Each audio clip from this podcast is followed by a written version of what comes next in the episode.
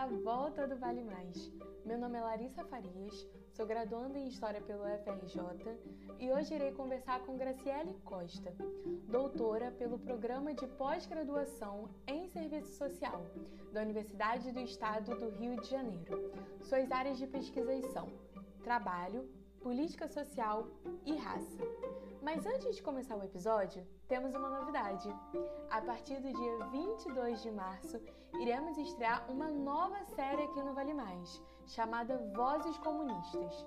Em comemoração aos 100 anos do PCB, trabalharemos com trechos de entrevistas de trabalhadores comunistas. Mas, para não dar nenhum spoiler, fiquem de olho nas nossas redes sociais para mais informações. Ah, mas as nossas entrevistas com recém-doutores e esse ano com recém-mestres também continuam, ok? Agora, vamos lá conhecer o trabalho da Graciele. Olá, Graciele! Agradecemos por ter aceitado o nosso convite e conta pra gente. Quem é a Graciele no mundo? Depois você pode introduzir um pouco da sua tese, por favor. É, bom, meu nome é Graciele Costa, eu sou é, eu gostei de uma pergunta que a Larissa fez, né? Quem é você no mundo, né? Eu vou tentar dizer um pouquinho de quem sou eu no mundo, então, né? Sou uma pessoa que é mineira, uh, sou uma mulher negra, vinda do interior, né?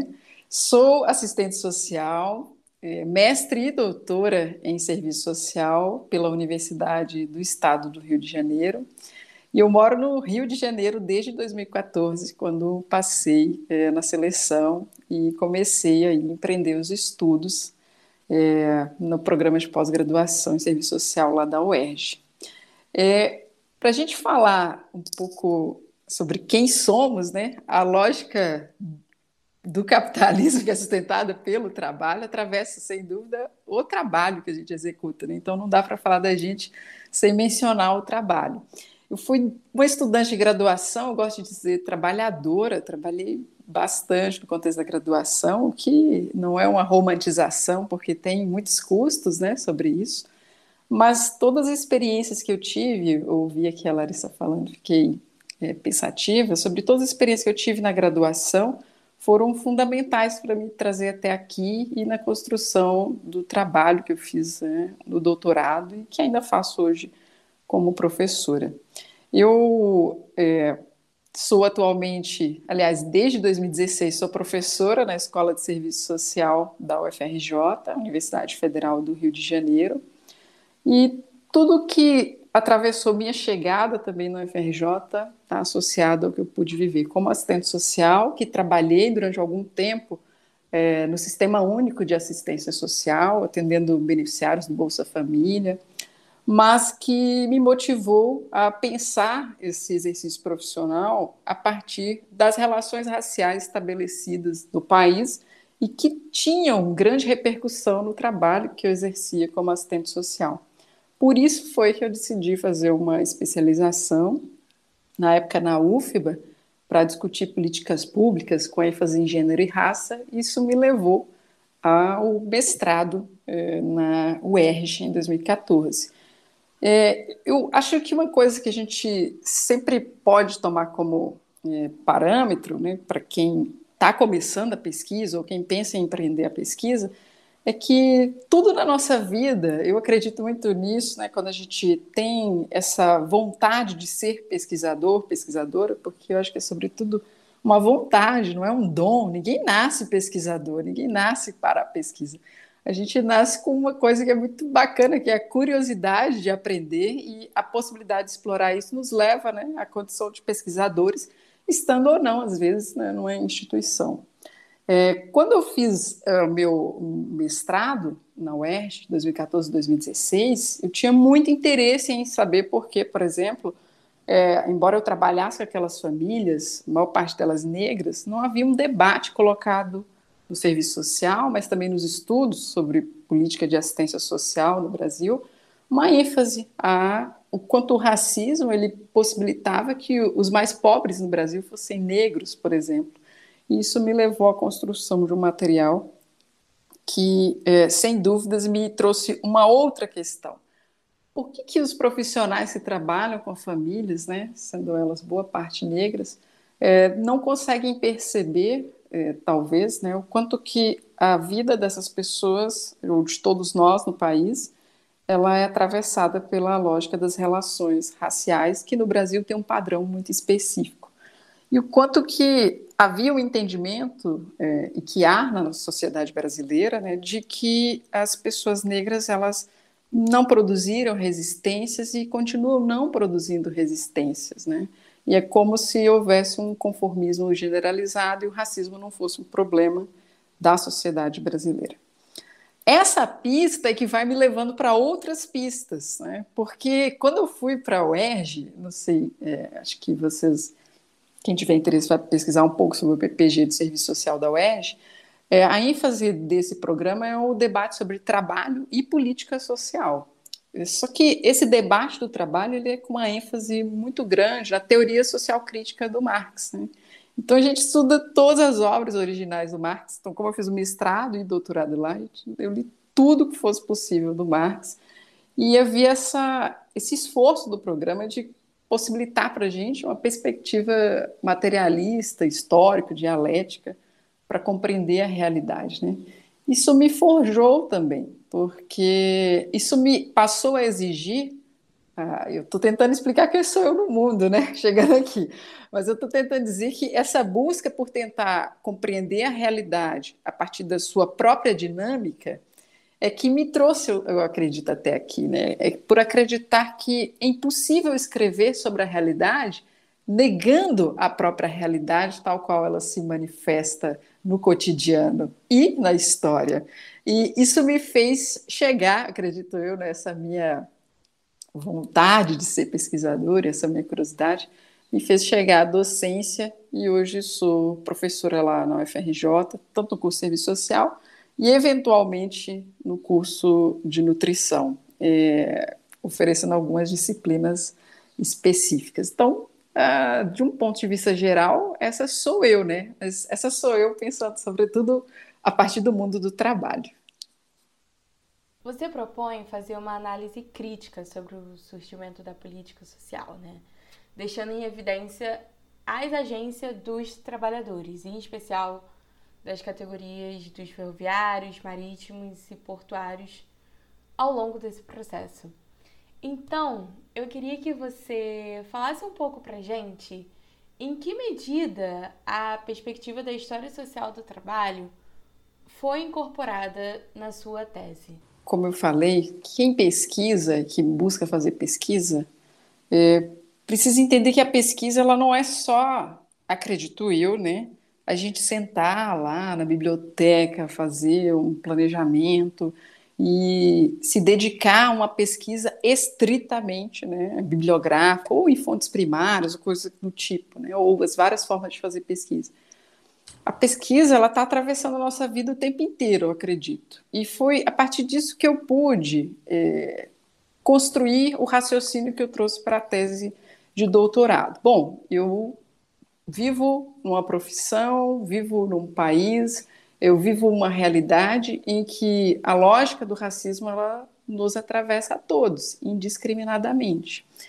É, tendo isso como princípio, é palatável que a gente faça esse movimento de negação né, da presença do negro como aquele que pode ser protagonista, inclusive nessa relação tensa entre classes sociais no Brasil. Mas o que me levou a produzir essa pesquisa foi provavelmente as inquietações que eu tive a partir de diálogos com estudantes da graduação. É, e o, isso uh, foi uma confluência de fatores, né? Eu, dando aula para a disciplina de previdência, dando aula para o curso de nutrição, frequentando algumas aulas, não só as da UERJ, mas também no Cefet, no programa de pós-graduação voltado para relações raciais no Cefet, e foi lá que eu tive primeiro contato com o texto da história social do trabalho, especialmente o professor Marcelo Badaró e Eric Arantes. Né? E ali, nesses textos desses autores, eles revelam uma presença negra entre portuários né, do Rio de Janeiro, organizados sindicalmente, de maneira é, muito ampliada, ao ponto de transpor a lógica do Rio de Janeiro e replicar a perspectiva da sindicalização em outros é, estados do Brasil, e algo que não nascia, né? Como em tese a gente acaba estudando, não só no âmbito do serviço social, mas em geral, é, a partir dos anos 30, a partir dos anos 20, uma lógica de classe trabalhadora restrita a esse momento, né?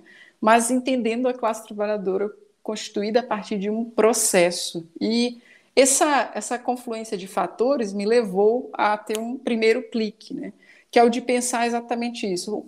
O que, que acontece nesse país e por que, que a gente reproduz esse entendimento de que pessoas negras, eu lembro de novo lá daquelas famílias negras que eu também atendia, que fiz a pesquisa na época do mestrado, das pessoas identificando essas pessoas não como combativas ou vivenciando a violência cotidiana do racismo, mas como está, estando ali é, por estar, é, estando naquela condição por estar é, tudo isso me fez pensar que a forma como a gente conta a história vai corroborando com esses estereótipos que são racializados sobre as pessoas. Né? A gente vai negando o seu papel na história a partir de um lugar que pode ser sim protagonista.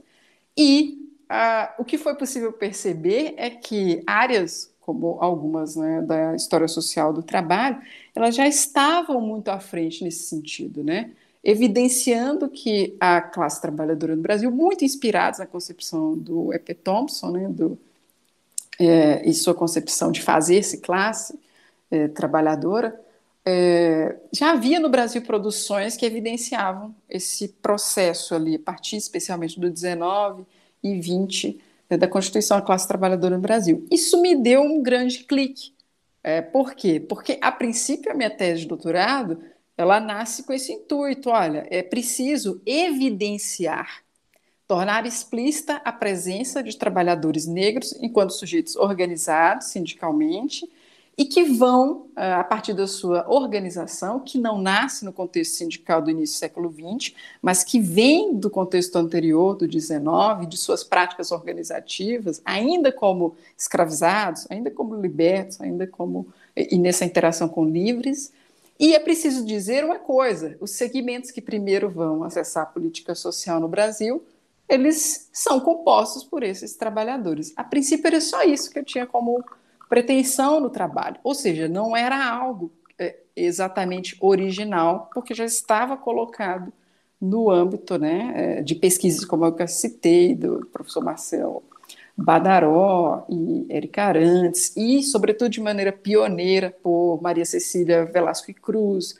por Maria Lúcia Lamonier e outras historiadoras. As mulheres estão bem presentes. As mulheres, eu, eu também acho que eu fiz algum comentário desse sentido na tese de que foram as mulheres que me guiaram. Assim, claro que né, eu também citei homens, foram importantíssimos, mas eu gostei também muito de fazer esse diálogo com as mulheres historiadoras. Eu não sou uma historiadora, né? Por que, que eu fui buscar na história social do trabalho algumas formas de compreender a política social no Brasil? Por quê? Isso, a princípio, parece um pouco é, contraditório. Eu poderia ter deixado isso para vocês, historiadores, historiadoras. Mas é muito importante saber o quanto que, um, a política social no Brasil, ela vai se, no Brasil em geral, né, ela se manifesta em ações, em benefícios pecuniários, em serviços, em cuidado de saúde, acolhimento, e vão ser oferecidos pelo Estado, pela iniciativa privada, para as famílias, para os indivíduos, né, para garantir, supostamente, ali, e em alguma medida também isso é realidade, melhores condições de vida e, sobretudo, de trabalho. É uma uma política social ela é proeminente do contexto capitalista, né? Ela não nasce para romper com o capitalismo, ela nasce para manter a lógica capitalista tal qual está, mas ela é muito, muito importante, exatamente por garantir condições de reprodução das pessoas. E a nossa área, o serviço social, assim como outras áreas, se dedica muito aos estudos da política social. É, e é uma área de mulheres também, grande predominância de mulheres. Isso tudo me fez, é, esse link, né, me possibilitou chegar a, essa, a esse nó. Como é possível pensar protagonismo negro, política social, no início do século XX, eu disse, não, vamos ter que voltar para o início lá do 19 para a gente entender o que, que acontece no século 20 quando ela é institucionalizada no Brasil. E as mulheres vão ser muito importantes para mim. E, e, eu, como mulher, para concluir, é, também me vi como uma, como mulher negra, me vi como uma grande possibilidade de demonstrar algo que no âmbito do serviço social era até então inédito. Só esse primeiro nível, né? A sua pesquisa trabalha com muitas fontes, Graciele. Você faz um mosaico de experiências das trabalhadoras negras e trabalhadores negros e demonstra o protagonismo no debate da política social. Como que foi essa parte do trabalho para você? Olha, é verdade. Às vezes eu fico lendo o texto de novo, eu penso, caramba, quanta coisa isso aqui, né? Então eu penso, será que as pessoas estão entendendo o que eu estou propondo? Porque às vezes até eu penso, gente, eu espero que sim, né? Porque é, eu considero que o trabalho ele tem três momentos, tá? Um momento que é esse de explicitar mesmo o protagonismo negro, e aí de fato é uma um, tipo adorei essa palavra, um tipo de mosaico de experiências, né? Que evidencia, olha, um a, a gente sabe que a institucionalização da política social no Brasil é a partir de 1923, com a Lei Eloy Chaves, que beneficia três segmentos ferroviários, marítimos e portuários. Então, a partir disso, eu faço um primeiro momento, que é dizer, esses três segmentos são compostos é, com grande, é, como eu poderia dizer, é, grande, em grande medida por trabalhadores negros, ainda no século XIX. E aí eu trago esse mosaico de experiências, de fato, que vão para além do Rio de Janeiro. É, são experiências do Sul, são experiências da Bahia, as ferrovias da Bahia, os marítimos do Sul, os portuários do Rio de Janeiro, os portuários é, de, outras, de outras partes é, do Brasil. Eu, de fato, considero que esse primeiro momento, que é o de evidência de protagonismo negro, nesses três segmentos, ele, de fato, trabalha com essa ideia mais ampla no segundo momento, eu já tento afunilar e trago para a experiência do Rio de Janeiro, porque é um momento de dizer não, a política social institucional, ela não pode ser considerada como uma experiência original. Existe, a partir da experiência aqui dos trabalhadores do Porto do Rio de Janeiro, uma infinidade de formas de autoproteção, solidariedade, constituídas desde o século XIX e que vão ser cruciais para a constituição de sindicatos ou experiências coletivas de resistência dos trabalhadores negros pós-abolição. Só que tem um terceiro momento, é a terceira camada, que vai desdizer as duas anteriores em alguma medida e vai dizer, bom, é, não necessariamente a gente poderia dizer de fato o que os trabalhadores negros fazem ali desde o século XIX e também no século XX a partir das suas experiências de autoproteção e solidariedade, não é equivalente ao que se fazia uh, na política social institucional. Ou seja, um, eu digo, a política social institucional ela nasce com a Lei Eloy Chaves e a gente precisa dizer que há trabalhadores negros entre esses segmentos beneficiados. Dois, não, a Lei Eloy Chaves ela não é original. Os trabalhadores negros já escravizados em contexto de extrema violência, eles vão criar formas próprias de proteção social e que são muito similares ao que a política social institucional vai tentar fazer. Só que no terceiro momento, que é o terceiro capítulo, eu vou dizer: olha, é preciso que a gente entenda que não necessariamente o que os trabalhadores negros faziam era equivalente à proposta de política social institucional a partir de 1923. Por quê? Porque essa política social institucional, ela está revelando o quanto as tensões entre classes sociais do país são racializadas ao ponto da própria política social compor o projeto de nação que busca o extermínio da população negra no século XX. Então, são dois momentos, eu considero, é, três momentos. Então, um de afirmação, de é, protagonismo, dois, é, negação da originalidade da política social institucional, e três, uma superação dessas duas outras indicações.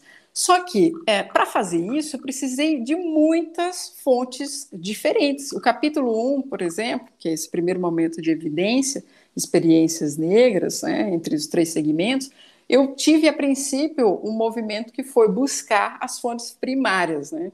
É, obviamente que depois de ter o acesso ao texto do professor uh, Marcelo Badaró, né, eu pude perceber que eu deveria buscar, uh, não só, já que eu tinha informações sobre portuários, eu deveria buscar informações sobre marítimos e, e ferroviários, evidenciando sua presença negra nesses espaços desde o século XIX.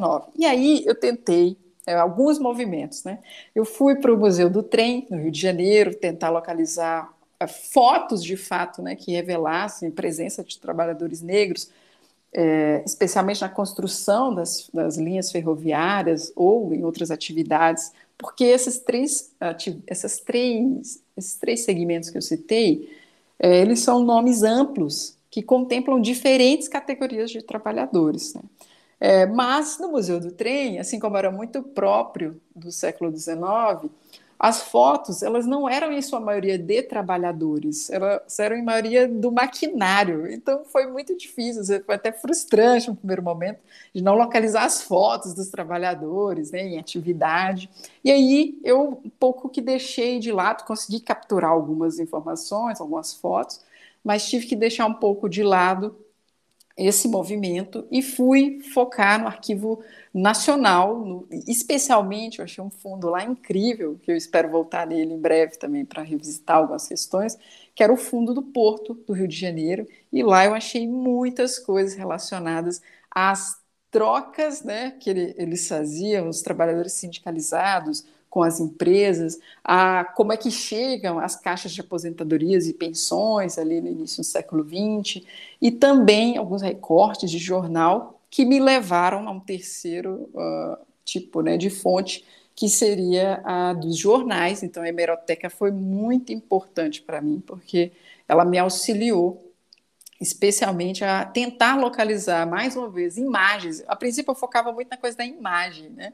Eu posso ver essas pessoas, e aí os jornais me ajudaram muito, muito. Mas os jornais me auxiliaram mais na localização de conflitos do que, de fato, de fotos desses sujeitos. Então, é, por isso, eu parti para uma outra, mais uma, um tipo de fonte, né, que seria a, das imagens artísticas. Então, eu tentei identificar a partir do Portinari ou de outros pintores. Algumas uh, pinturas eu localizei fora do Brasil, inclusive, que revelavam é, como é que o trabalho se desenvolvia aqui no país, é, no porto, nas ferrovias. E, e, por isso eu tive que fazer um exercício que foi para além da pesquisa bibliográfica. Embora eu também acho importante dizer que é, toda pesquisa bibliográfica ela vai ser fundamental, porque ela que vai te apontando as possibilidades de ou perseguir os caminhos que o autor é, original é, percorreu, ou ir além do que o autor original é, identificou como proposta. Né? Porque no final, cada um de nós é, traz problemas de pesquisa específicos, né?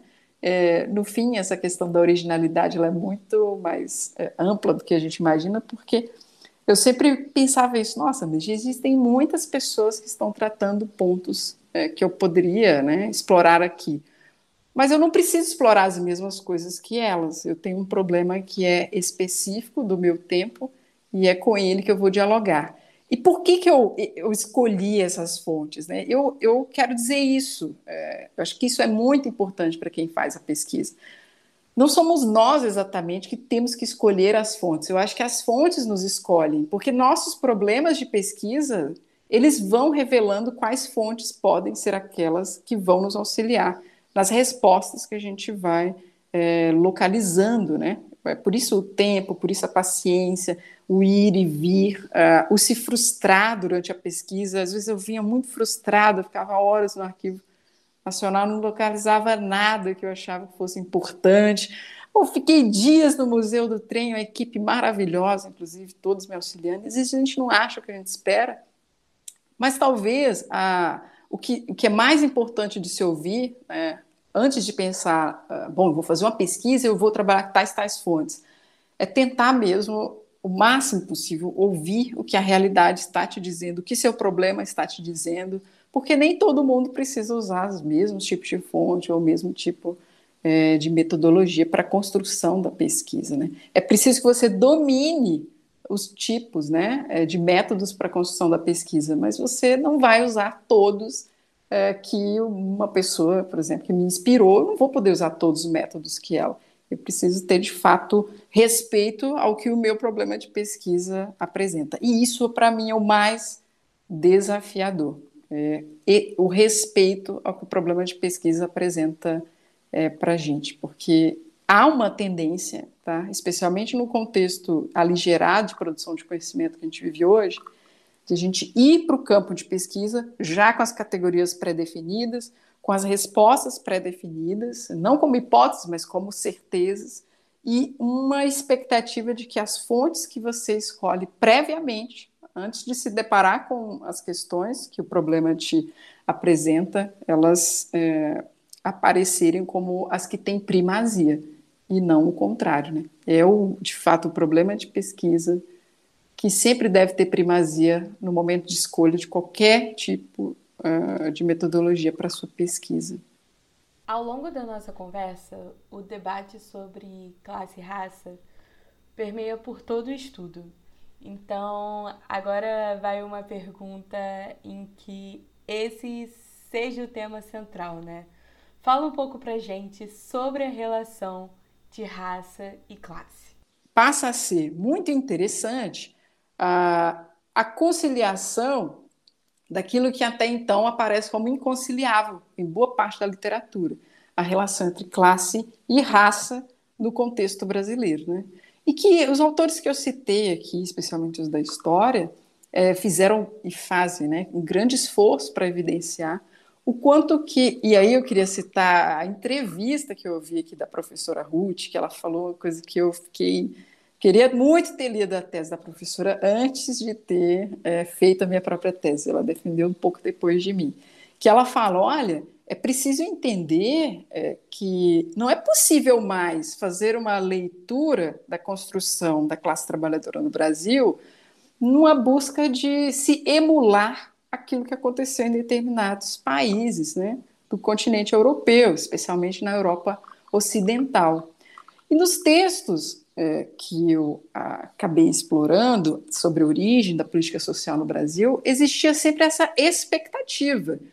Bom, se o país ele não emula aquilo que aconteceu na Europa Ocidental no 19, isso significa que o país não chegou né, ao grau de desenvolvimento que deveria ter chegado para se ter uma classe trabalhadora madura. Essa classe trabalhadora só vai estar amadurecida a partir dos anos 30, é só ali que se tem classe trabalhadora, e por aí segue essa classe trabalhadora sem cor, sem pertencimento de gênero, sem nada. Ela é homogênea, ela não tem é, especificidades, né? E todos esses três séculos de escravidão, mais de três séculos de escravidão, a gente pode esquecer. Por quê? Porque a partir do 20 a gente tem um novo tipo de realidade que é marcada pelo assalariamento, é marcada pela constituição e conflito entre classes sociais. Esse trabalho ele tenta mostrar o tempo inteiro que uh, a forma como esses trabalhadores negros do Brasil vão se organizando desde antes da abolição revela grande capacidade organizativa, grande capacidade de busca por autoproteção, em resistência à lógica genocida que o Estado é, coloca em curso desde o 19, aliás, desde que inicia o contexto colonial escravista no Brasil, mas que ganha força no 19 com as teses de racismo científico e no 20 com a eugenia ganhando grande força, né? Mas veja, isso significa entender que a classe trabalhadora, é, no caso aqui específico do debate da política social, aparecia como aquela formada por europeus imigrantes que reivindicavam políticas sociais, pensões, é, aposentadorias, acesso à saúde, para ter um tipo né, de vida mais digna, ainda que no contexto capitalista. Esse trabalho, e por isso eu jogo muito com essa diversidade de fontes e com as imagens as imagens, é, elas não estão de fato ali de maneira ocasional, como eu disse, é, numa tentativa de dizer que, a, partir também dos recortes uh, de jornais, né, da, dos periódicos, de dizer existiam conflitos entre classes no Brasil. A partir ali, pós a, a bom, antes da abolição, a gente poderia dizer, né, esse conflito entre né, escravizados e aqueles que escravizam. Mas pensando estritamente em um contexto uh, capitalista visto de modo estrito, tá? Que não é a concepção que eu tenho sobre capitalismo. É, mas se a gente quisesse pegar mesmo ali no início do século XX, a gente precisaria entender que a lógica como se estabelece o conflito entre classes no Brasil, ela é constituída pelas relações raciais. Por isso que eu vou falar o tempo inteiro na parte 3 do trabalho, que são relações entre classes sociais racializadas. São relações entre classes que estão em tensão permanente, não apenas pelo seu posicionamento como trabalhadores e patrões, mas como também trabalhadores brancos e negros, é, patrões que são, em sua maioria, brancos e que vão revelar essas, essas tensões, tanto na convivência entre os próprios trabalhadores, né, sendo eles brancos e negros, mas, sobretudo, a ênfase do trabalho é mostrar que, na relação com o patronato, a questão da raça era muito evidente em xingamentos, ofensas, em negações, por exemplo, no caso do Porto do Rio de Janeiro, de negociações é, do patronato com esses trabalhadores, porque eles eram negros. Isso passa então a evidenciar, para mim, é, para mim, né, é, essa oposição entre classe e raça, ela vem de uma leitura muito restrita da maneira como uh, eu vou indicar uma coisa que talvez possa ser polêmica, né, da, da maneira como as pessoas leem a concepção de capitalismo, constituição das classes sociais no capitalismo, da maneira como as pessoas leem ou não leem tá, os textos originais também do Marx. Porque se a gente está falando de análise concreta da realidade, o dado da raça em países da América Latina, mas das Américas e Caribe, eu diria também, é, é, impossível pensar a constituição de uma lógica de trabalho assalariado, relações entre classes, distanciando isso da condição racial desses sujeitos. E mais, o que eu digo no último capítulo é que o Estado ele foi muito sagaz na compreensão de que sim, as classes raciais no Brasil, as classes sociais no Brasil, elas são racializadas. E se elas são racializadas, na maneira e no trato que teremos com esses trabalhadores, nós precisamos colocar a questão da raça como algo importantíssimo em qualquer tipo de iniciativa estatal, inclusive na política social. Graciele, muito obrigada por esse bate-papo. Foi uma aula, sem dúvidas. é ótimo ver o diálogo entre a história social do trabalho com outras áreas e melhor ainda ver o quanto você faz isso tão bem. e agora, para finalizar o nosso episódio, chegou a hora da dica da entrevistada. Então, fique à vontade para falar qualquer dica, o que você quiser. O momento é seu. Olha só, eu vou dar muito obrigada a vocês pelo convite. É uma alegria enorme saber da existência de um trabalho tão bonito quanto vocês têm feito, tão competente. Eu já estou assinando o podcast e acompanhando o site. É uma honra poder participar com vocês aqui. E eu acho que eu poderia dar como dica é, um pouco do que eu já citei aqui. É, no momento que a gente está fazendo as nossas pesquisas, seja um TCC, uma dissertação, uma tese, a gente tende a ficar muito isolado, né? A gente tende a se sentir muito só, às vezes. Mesmo que você dialogue com seu orientador, sua orientadora, e a gente tende também a pensar que estudar é só quando a gente senta na frente do computador e começa lá a pesquisar nos livros, nas fontes, né? enfim. A minha dica seria a que a gente primeiro respeite o nosso próprio tempo e o tempo daquilo que a gente pensa é, como o que é para ser pesquisado. Ah, vou citar de novo o podcast aqui da Ruth, ela falou no podcast que ela esteve aqui que ela ficou um ano e pouco né, preocupada ali, achando que tinha encontrado um problema de pesquisa e depois viu que não era aquele problema de pesquisa, ela poderia se dedicar a outro. Então, isso vai também da gente, ah, como eu disse inicialmente, a minha dica vai ser essa também, tá? que a gente se atente aos sinais, que a gente não, não, não nos furtemos de ir ao teatro assim que a gente puder ir, né? Não nos furtemos de ir ao cinema, de assistir um bom filme, de assistir coisas que também não necessariamente têm uma conexão com aquilo que você está estudando, porque no final das contas isso também possibilita que você respire. A construção da pesquisa também é uma forma de arte e ela não pode se restringir a um tipo único é, de é, fonte de informação. Né? A gente está respirando, a gente está dialogando, a gente está aprendendo. Então, a dica que eu dou é que a gente sempre saiba que, enquanto pesquisadores, pesquisadoras, ou pessoas que têm vontade de fazer a pesquisa, que a gente se abra a todas as possibilidades possíveis para que as inspirações aconteçam. A inspiração é também sentar, é também ser cansativo, ficar concentrado, mas a inspiração também é ouvir uma boa música, tentar dialogar com quem queira dialogar com você e que vocês façam os trabalhos de vocês, é, não necessariamente só preocupados com a aceitação que o trabalho terá, mas com aquilo, como eu disse, né, é, vocês possam fazer um trabalho é, que atenda ao problema que vocês estão se propondo a pesquisar e que também, em alguma medida, traga satisfação, se é que isso é possível, né? Um pesquisador quer estar satisfeito, mas traga algum tipo de satisfação para você também, tá? Que você possa deixar um pouquinho de você no seu texto. Tenha essa tranquilidade para fazer isso. Também queria registrar o quanto que a minha orientadora, a professora Carla Almeida, foi muito importante para a construção desse trabalho, assim como a banca que compôs, a professora Magali da Silva Almeida, Ana Paula Procópio, Roseli Rocha, o professor Guilherme, e tantas mulheres negras maravilhosas que abriram meus caminhos e de tantas outras intelectuais que estão produzindo hoje no serviço social.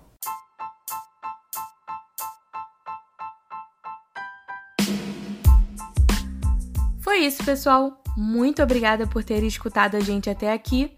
Até o próximo episódio.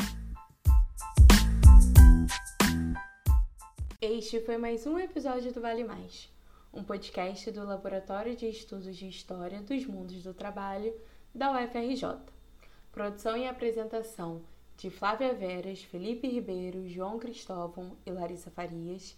Entrevistada da vez foi a doutora Graciele Costa Ferreira e gravação e edição de Larissa Farias.